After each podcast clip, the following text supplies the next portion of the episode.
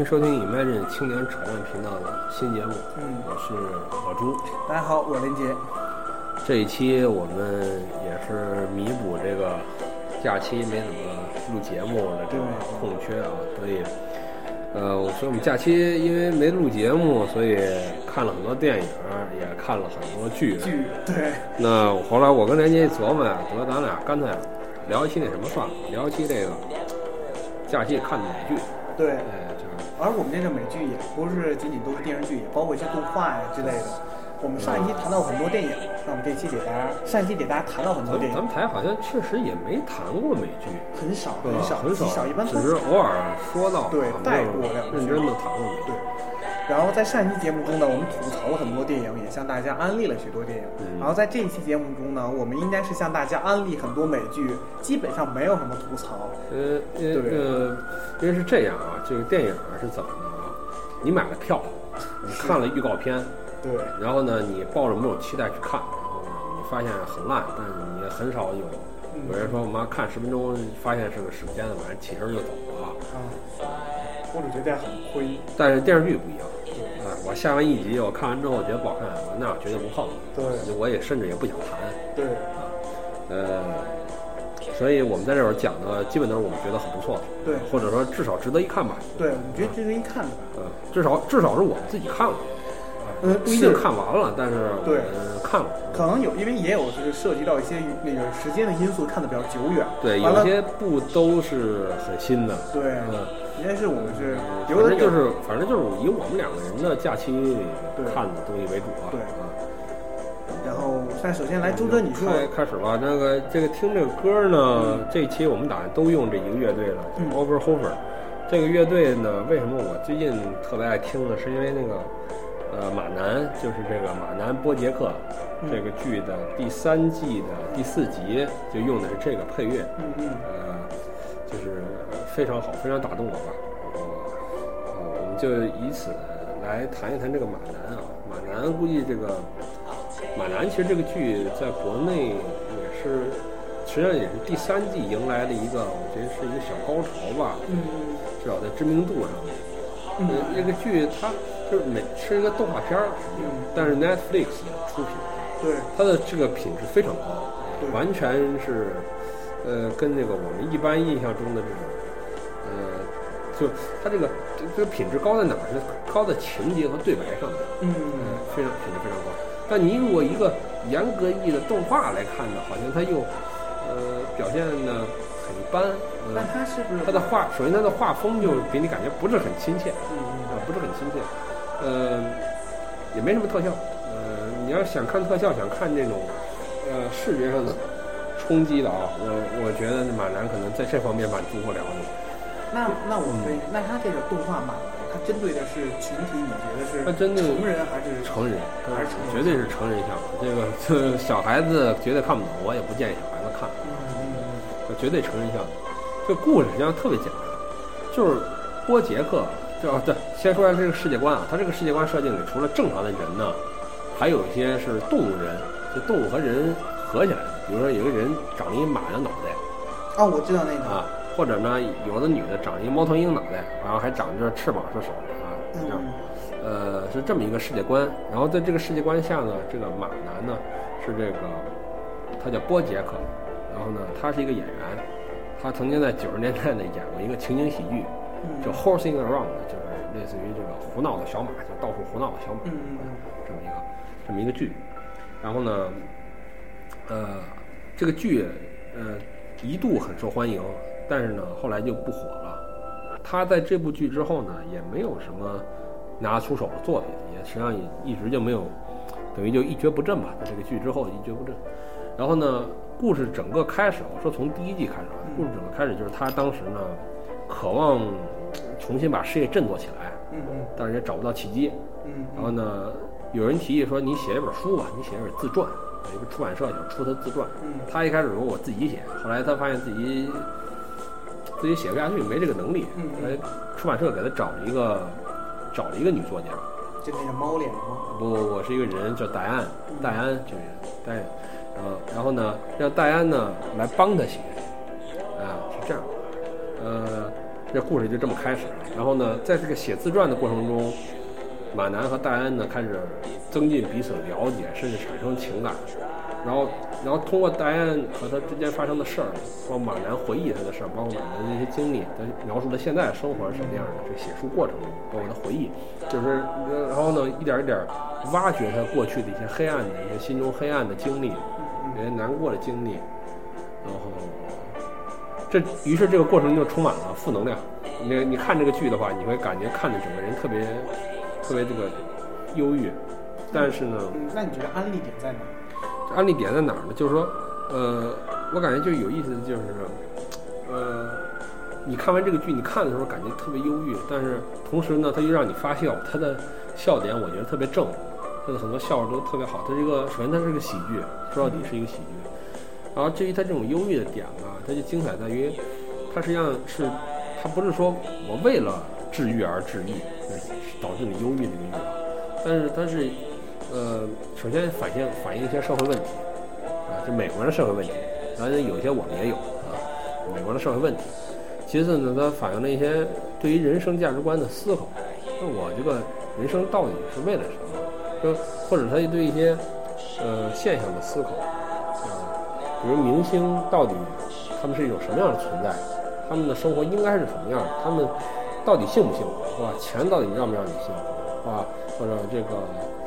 顺着哪个小妞儿或者能让你幸福，就是他他思考一些人生人生价值观的问题，所以他实际上实际上这整部剧都在谈三观，啊，他给您通过不同的角色展现了不同三观，包括马南自己在整个剧中他的很多观点起伏变化起伏很大，啊，呃，也是一个这个过程也是一个他思考的过程，他内心斗争挣扎的一个过程，也实际上而且看的过程中，因为呃每个角色，因为那种角色其实也挺多的，每个角色。你感觉什么呢？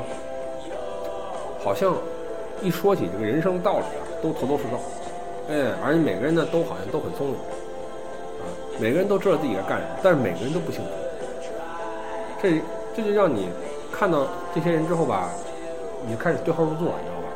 你实际上，实际上我觉得编剧也有这方面考虑，就他希望你对号入座，包括那些经历，他也让你对号入座。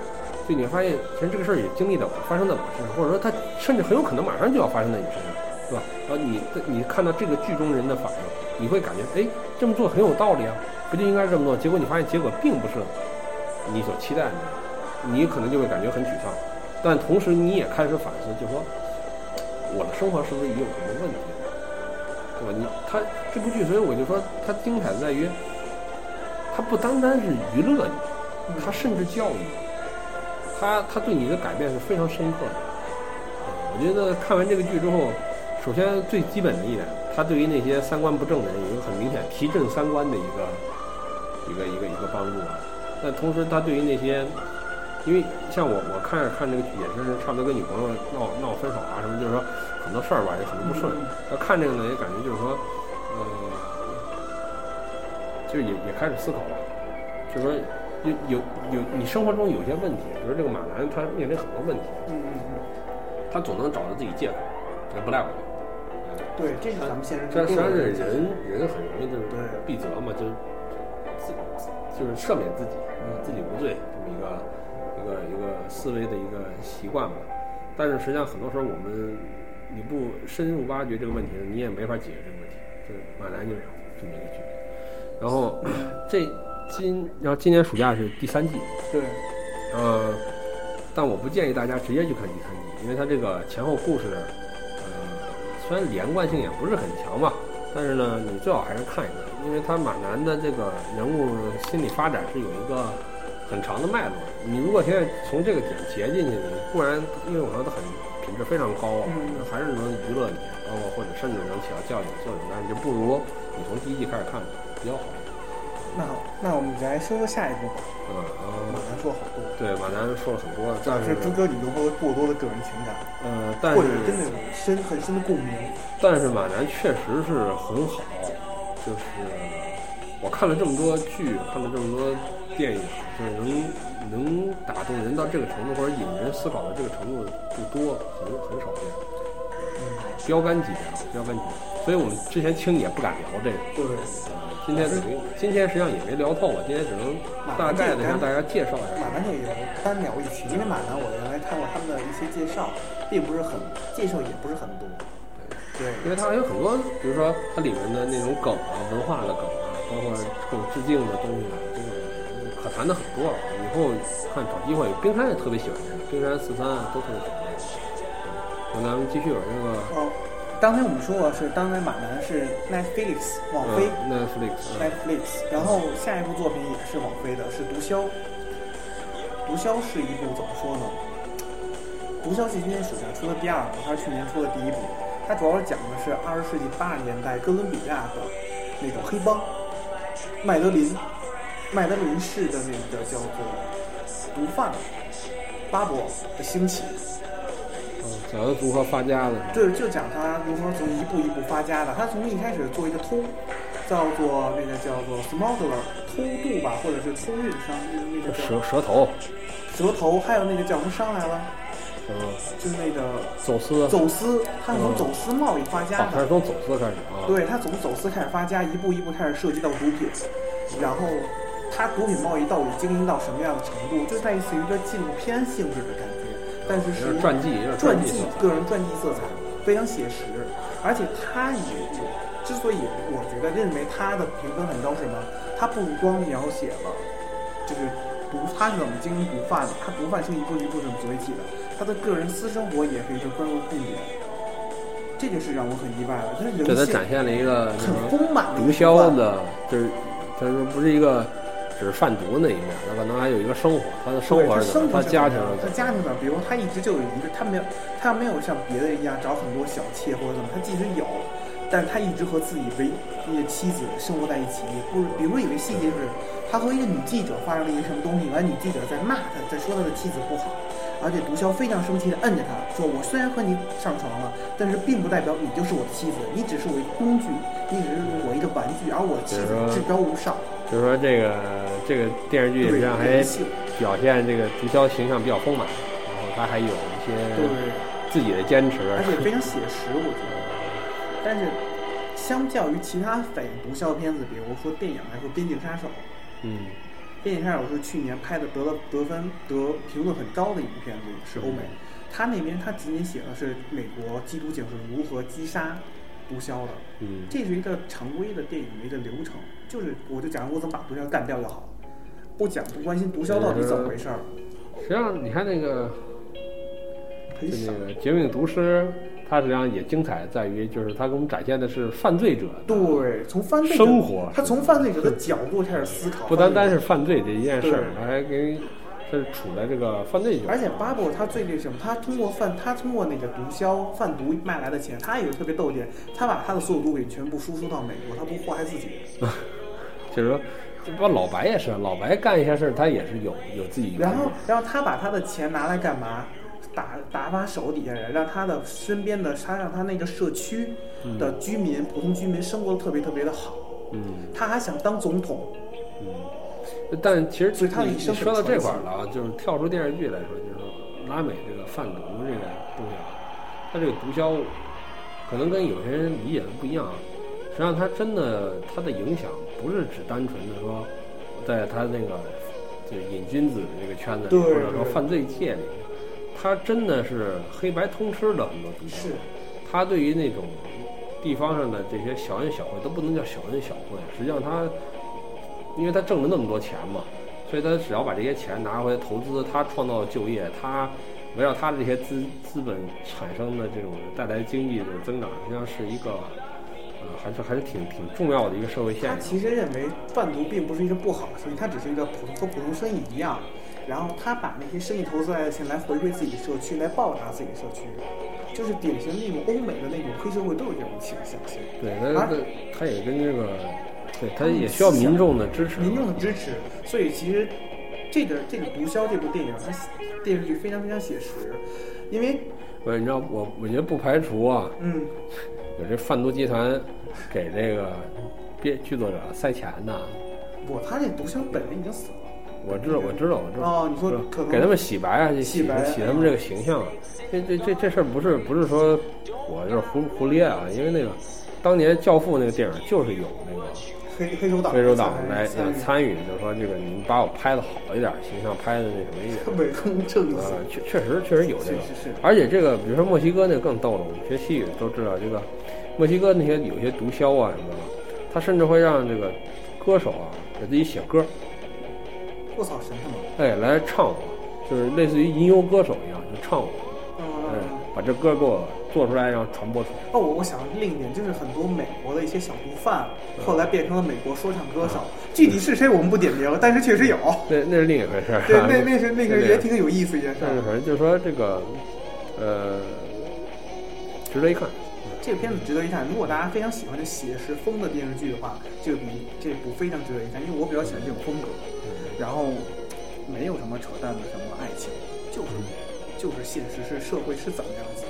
那么接下来，当然我没有像朱德谈过那么多，因为我我看《毒枭》仅仅是一个观感上觉得很棒，并没有很任何深层次的思考。这个是我觉得我欠缺很多。那么下一步就来再说说我，说这个对，也是今年放的第三季，今年一个剧啊，第三季第三季了，叫《对血族》。呃，我是那个没事干啊，就随便点个那个，看这个不是热搜嘛，就是嗯有人也搜的挺多的，我点开看了。然后前两天刚把第一季给差不多算看完了，快进着，后来就是觉得没劲了，快进看完了。呃，我感觉这个剧呢，就是情节挺俗的啊，真挺俗。如果看过《Walking Dead》的话，应该就你一看你就知道很多东西都差不多。因为实际上也确实是末世嘛，然后呃传染病，对然后尸变，然后这种呃然后它的很多吸血鬼的设定也还非常搞笑，很类似于那个刀锋战士的吸血鬼设定哎，对对对始祖，然后原原吸血鬼，完了半吸血鬼，吸血鬼和人类生的孩子，然后这那设定很类似刀锋战士。剧，我觉得呃问题也挺多的。其实相比前两个啊，它这个剧问题挺多。嗯，这剧最大的问题在于，呃，这个故事啊，这个呃局限在这个情境下，让你感觉和它这个就它这个大背景吧，展开的就是特别不痛快。我怎么说呢？就是说，你看啊，呃，这是一个非常严重的传染病，嗯然后呢，闹得已经是满城风雨了，纽约。然后呢，他他这个呃，一个想获得长生不老的一个老富翁，就跟这吸血鬼合作嘛。嗯但是呢，你说老富翁他怎么呢？他说这样，我先随便都不知道哪什么找了一找了一什么黑客，说这样，你给我把那个呃互联网给黑掉，啊，那黑客就黑了，然后互联网就哎，让黑客就把互联网给黑掉，对对然后还把手机网也黑掉。对，我在想这是什么样的黑客呀？啊，这他妈说黑就黑啊！啊，你知道美国人都这他娘都纸糊子这网中国，这都是中国黑客能干。然后我就感觉都，这就挺荒诞的。然后就他们做事情，你感觉这个坏蛋做事情啊，你就不知道该怎么说，就是呃，一点都不大气呢，怎么感觉就是其实我老觉得坏蛋在遇到好人之前做坏事都可牛逼了，但一遇到好人之后，我操就完了。反正感觉这个坏人做事就是畏首畏尾的。然后我当时一边看一边觉得，嗯，你不是有很多方法，就是我还在想很多其他方法来来来这个呃推动他们消灭这个这个人类啊，但是。啊、槽点也挺多，包括他那个有些人物设定感觉也挺傻逼的而且神他妈设定就他妈又在于纽约，啊，这倒无所谓。但是这个很多，比如说那个男主人公，就是那个 Doctor 的那个角色吧，就是给你感觉挺傻逼的，就是他做事情很多很多事儿好像不是完全按照理性来。不像是一个 doctor 应该做的事情。嗯，当然后来他强行解释嘛，他说这人酗酒，有那个什么呃，类似于那种控制癖，就是说啊，但是反正看看到后面，觉得哪个角色都挺讨厌。嗯，反正我看到后面，我就觉得那老头儿演技挺好是那个那个使命民间那种啊，是那民间的老头儿挺好。然后这老头是演技确实很好。然后他回忆那个在战俘营那个就是集中营那段哦儿，那那段还很有意思。就每次回忆演的都挺有意思。哦，那个，对对对对对，说起来那反派两个反派演的都很好，啊，这个也是让人比较无奈后来我主要是奔着那反派去看的。我是奔着那个那个，这个德国你你知道后来出后来出现一个那个昆他说夏恩就是一个吸血鬼和一个人类生的孩子，他能在他穿着一身特别帅的衣服，是那个后来干吸血鬼的吸血鬼吗？对对对对，哦，我知道那个他也挺酷的。我就觉得他挺酷的，然后别的就没了。整个血族之后留下最深的印象就是这，然后别的我觉得太扯淡了，嗯，太扯淡了。然后我接下来看了两集第二季，然后那个男主人公的儿子换了去演员，然后那换的演员特丑，然后然后那角色写的更傻逼，你感觉就是他娘什么？反正我我估计我可能看不下去了，嗯，然后也不推荐大家看。反正对，然后我们现在再安利一部吧，就是哦，对，血族是漫画改的，漫改，但是对漫，改。所以所以可能也许漫画可能好对看。它，我记得是漫改。然后接下来再说一部片吧，也是网飞的，就 Netflix 出品的。那 Flix Netflix，哎呀，无所谓。我记得是，算了，他出的新片叫《怪奇物语》。好，大家如果大家经常关注美剧，好像《怪奇物语》今年这段时间炒得还挺火的。没看，讲什么呢？美国八十年代的一个美国政府的秘密实验，但它的角度并不是从成人的角度来说的，就不是讲臭大街的，它讲是从四个小孩的角度出发。四个小孩在一天，就四个小孩关系非常好。有一天晚上，一个小孩回家晚了，嗯那个秘密实验里的试验生物出现了，把那小孩掠夺走了。啊，这是第一集，然后，然后剩下所有剩下的孩子，包括孩子父母开始找寻这个孩子的过程，直到最后把这孩子最终才找到，就这一点。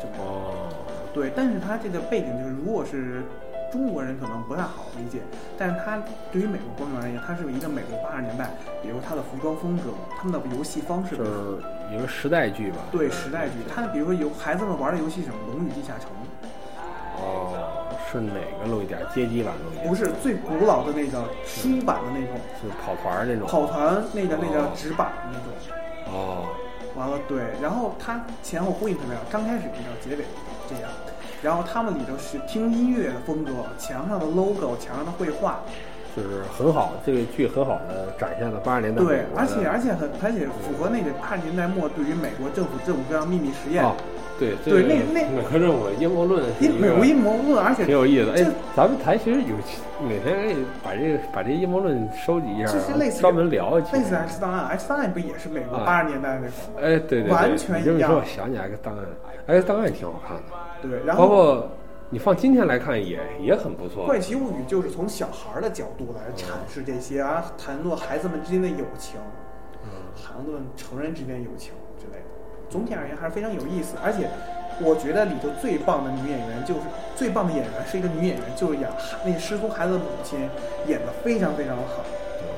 对，真能感受到她的那种将丢失孩子那种撕心裂肺的痛。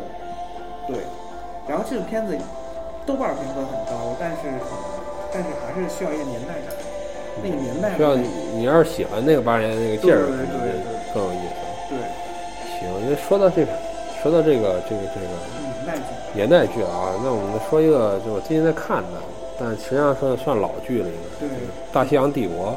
对，嗯，然后讲的实际上就美国禁酒，禁酒令，禁酒，令发布之后，就围绕这个禁酒令，嗯，也就是应该算是一战之后，应该算三三十年代，三十年代，罗斯福当政的时嗯，候，三十年代的时候，对就是一些事儿吧，就是黑帮嘛，亚特兰大城那些黑社会，包括一些腐败的政客，他们怎么对互相倾折，互相你像美国黑帮基本都是那个时代，一个是禁酒令那个时代一个对禁酒令时代，一个五十年代、六十年代那会儿，那个时代，确实给他们机会比较多吧。对，因为走私私酒啊，而且当时美国的这个，我们必须承认，就美国当时 FBI 还不像今天这么厉害。那会儿，F FBI 实际上真正变成今天这么一个庞然大物、一个非常强悍的机构，还是从胡佛开始。是是是啊，，胡佛局长，那那是比较靠后的事儿了。包括黑社会，就是你看那个，比如这个剧里面，你经常发现那个，比如当地那个 sheriff 那个警长，嗯和那个他们那个财财财政官以及那个黑社会都勾关联勾勾结起来了嘛。然后里面有一个，实际上里面有一个调查机构，那个调查机构实际上就是 FBI 的前身，嗯嗯嗯。当时好像是调查局吧，Bureau B B O I。哦，我记得里头有一个人，他就是那个嗯一个什么专门调查禁酒令一个男的，对对当时特别严于律己的那种男的，嗯。后来一步一步堕落。嗯，对，反正就是你能看到吧，就是这么一个那个也，然后他展现的也是三十年代那个美国，对，美国三十年代，挺有意思，挺有意思一个时代剧。对而且而且 HBO 拍的，所以它的情场景、它的道具，然后那个群演的这种规模就是非常的呃就无可挑剔吧，因为。对大家可以相信 HBO 反正就是太有钱了。一直 H，我觉得现在美国两个动画电影公司，一个 HBO，一个网飞，嗯，这两个公司出的剧一般都不错，因为网飞对出《纸牌屋》啊，对对，大家都可以关注关注，。对这两公司出剧还是非常非常好。然后，而且《大西洋帝国》这个剧现在出完了，所以你现在去补的话也很方便了，就是五十多集吧，好像。啊，对，腾讯视频应该有。也很够看，反正就很够看就看吧。嗯，然后那么再说下一部，对，最后一部就是《传教士》，The Preacher。总感觉在说一个姿势，呃，长知识。其实还好，电影里、电视剧里出现的是另一个姿势，是某人推车的姿势。啊，刀笔是吧？对对对哎，我。们咱们老说这，好，刚才是这样，《传教士》这部片子也是一部漫改片，它将近花了十多集的剧情，交代了漫画的开头之前的故事。哦，对，然后它讲的就是传教士，一个一个 preacher，一个由杀手转成传教士的人，然后他有一天他身上被 Genesis，也叫创世纪的东西附身。不是这这这剧背大背景是什么呀？你说的大背景是指是发生在哪儿？哦什么时代？发生在美国的现代，美国五六十年代那种。然后他就是讲了一个杀手，他为了完成父亲的遗愿，然后变身成了一个传教士，在他的在他的家乡传教，有一个小教堂自己开始传教。嗯，一开始很失败，然后没人来听。后来他被 Genesis 附身了，叫创世纪的东西附身。嗯，然后附身之后呢，他掌握很多神力，然后就开始开始开始疯狂的传教。然后他的前女友回来了，希望他去复仇，嗯去找到原来陷害他们那个人，让他们找到那个人。然后他想让他前女友想他不再当 preacher，变成继续变成一杀手生活。然后呢这，preacher 什么他妈女友？这那女友还是很棒的。我告诉你这个，然后然后他还碰见了一个好基友，好基友是一个吸血鬼，是一爱尔兰的吸血鬼，特别扯淡的一个吸血鬼，不是这个剧就这么就就变成一个魔幻？并不魔幻，很很有意思。我们都连吸血鬼都有了。吸血鬼很扯淡，就是你你想不到吸血鬼，你觉得吸血鬼什么样？就很正义，不很那不不不，我说我说我前面听你说这个剧，感觉还挺正常。我忽然出现吸血鬼了，这他他娘！